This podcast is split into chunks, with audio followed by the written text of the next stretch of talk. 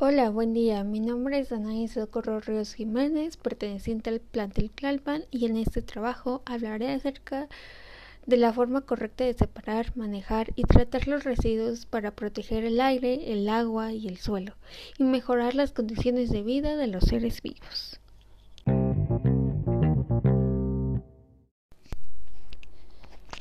Cada año en el mundo se generan unos 2 billones de toneladas de residuos y para 2050 la cifra podría crecer hasta los 3.4 millones de toneladas. Los países con más recursos, aunque solo integran el 16% de la población mundial, generan el 33% de los desechos. Por ello, es importante contar con el hábito de reciclar y separar los residuos, esto con el fin de que se pueda reutilizar cada material. Además, separando los desechos ayudamos a los residuos más dañinos con el medio ambiente puedan ser eliminados de una manera controlada.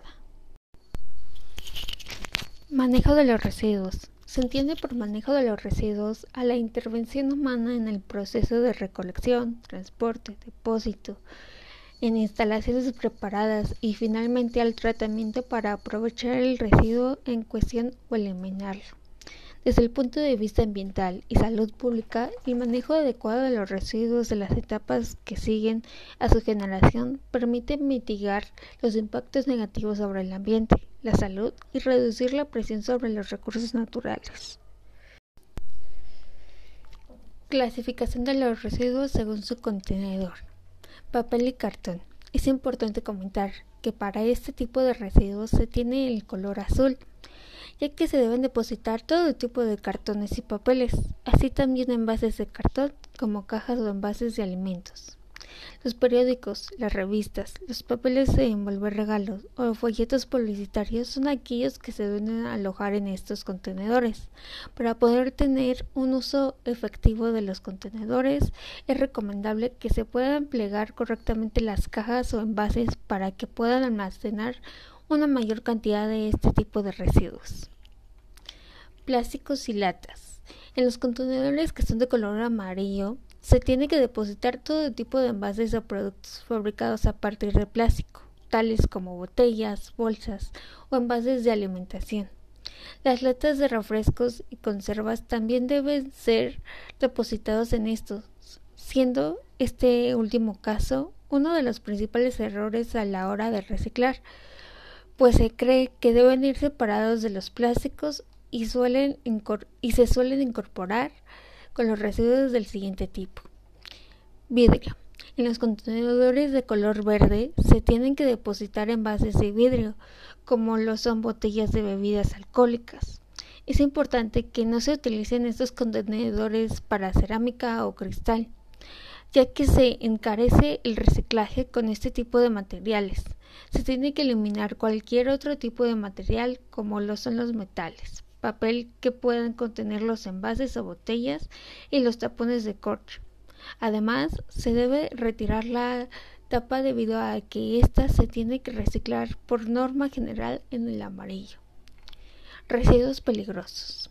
Los contenedores de basura de color rojo son un poco habituales, sin embargo, son muy útiles. Así también son los que más evitan la contaminación ambiental. Se pueden considerar para almacenar desechos peligrosos como lo son baterías, insecticidas, pilas, aceites, productos tecnológicos e aerosoles. Dependiendo de la zona en la que se viva, se puede encontrar adicionalmente a ellos algunos contenedores específicos para cada uno de los materiales anteriormente mencionados. Cabe señalar que los más comunes son los contenedores de pilas, que se encuentran en mobiliario urbano en la Ciudad de México.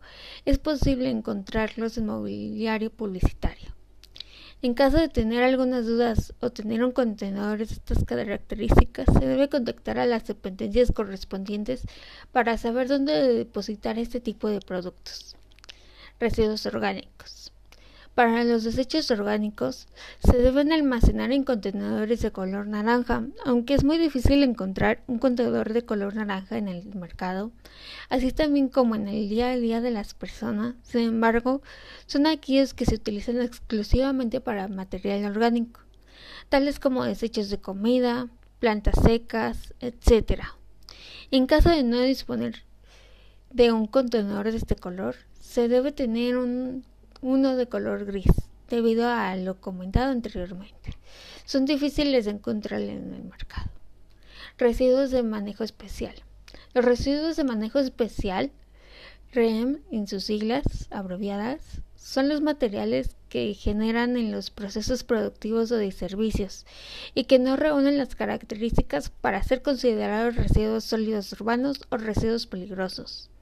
Según lo define la Ley General para la Prevención General para la Gestión Integral de Residuos, de acuerdo con el Diagnóstico Básico para la Gestión Integral de los Residuos de Marnat 2012, por ejemplo, cobre, aluminio, neumáticos, residuos de construcción, todos provenientes de plantas de tratamiento de aguas residuales, entre otros, a los que se deben agregar los vehículos que llegan al final de su vida útil cada año en todo el país, cuya cifra va aumentando.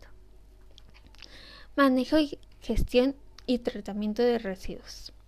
La Secretaría de Medio Ambiente y Recursos Naturales, Semarnat, promueve a nivel federal la gestión integral de los residuos, iniciando con la generación hasta la disposición final, pasando por las fases o etapas intermedias de recolección, transporte, acopio, transferencia, aprovechamiento, tratamiento y disposición final a través de planes, programas y marco regulatorio, complementando con estrategias de educación, capacitación y fortalecimiento del marco jurídico y administrativo, entre otras. ¿Qué otras acciones se pueden tomar para manejar los residuos? La regla de las tres R's fue una iniciativa presentada en la cumbre G8 del 2004 por Greenpeace y el primer ministro de Japón para promover unos hábitos más responsables y sostenibles, capaces de reducir los residuos urbanos y cuidar más al planeta. Estas tres R's hacen referencia a las palabras reducir, reutilizar y reciclar. Estos serían los tres pasos más básicos y fáciles de llevar a cabo por toda la sociedad. Tan solo con estos pequeños cambios de hábitos ya estaremos minimizando la degradación medioambiental.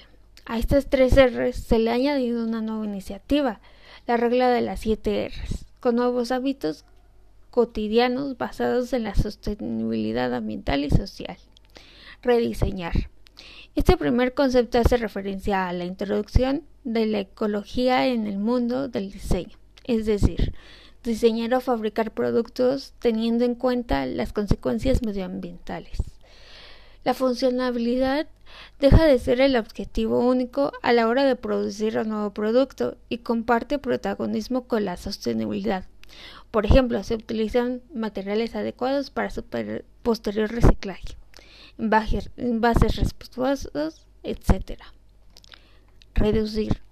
Esta acción ya formaba parte de la regla de las tres R's. La clave a la hora de reducir es simple. Reduciendo el consumo reducimos el volumen de residuos y la explotación de materias primas. Ahorramos agua, energía y generamos menos contaminación se pueden aplicar algunos cambios en los hábitos de consumo que servirán para ser más conscientes y llegar a consumir de una forma más sostenible. Por ejemplo, podemos disminuir el consumo de productos de usar y tirar, no, entender las luces de, no encender las luces de casa durante el día para aprovechar la luz solar, utilizar bombillas de bajo consumo, cerrar el grifo mientras estamos enjabonándonos el pelo o los platos o elegir productos de mayor tamaño en el supermercado para generar menos residuos. Reutilizar. La reutilización es una tarea que se ha llevado a cabo siempre y aunque sea un gesto que parezca insignificante, es útil no solo para disminuir el volumen de los residuos, sino también para la economía personal.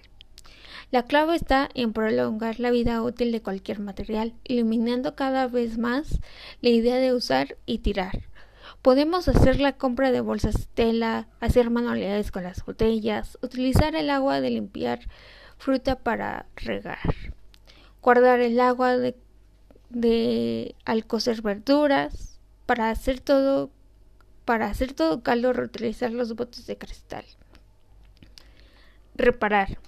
Otra forma de contribuir en la reducción de residuos es darle una segunda oportunidad a aquellos productos que se han estropeado, a pesar de que la solución más rápida sea tirarlo y comprar uno nuevo, podemos intentar repararlo antes.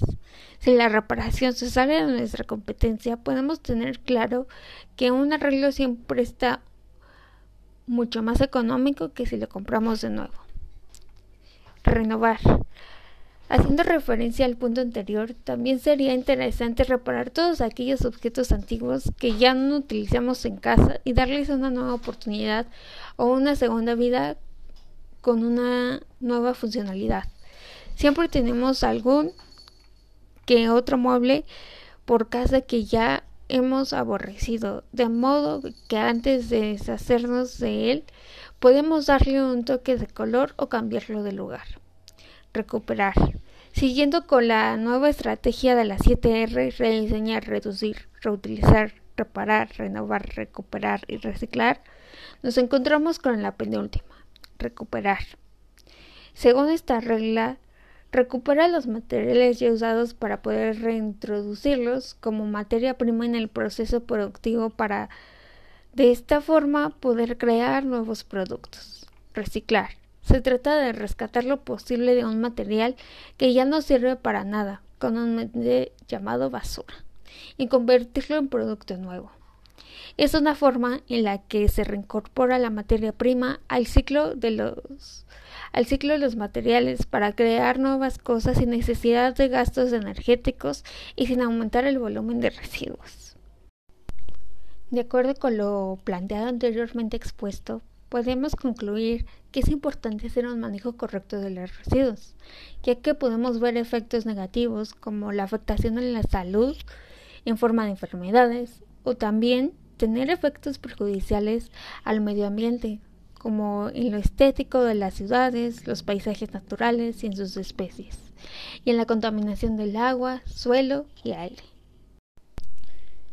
Hemos llegado al final de este episodio sobre el manejo de residuos. Espero les haya gustado y sea de su útil información.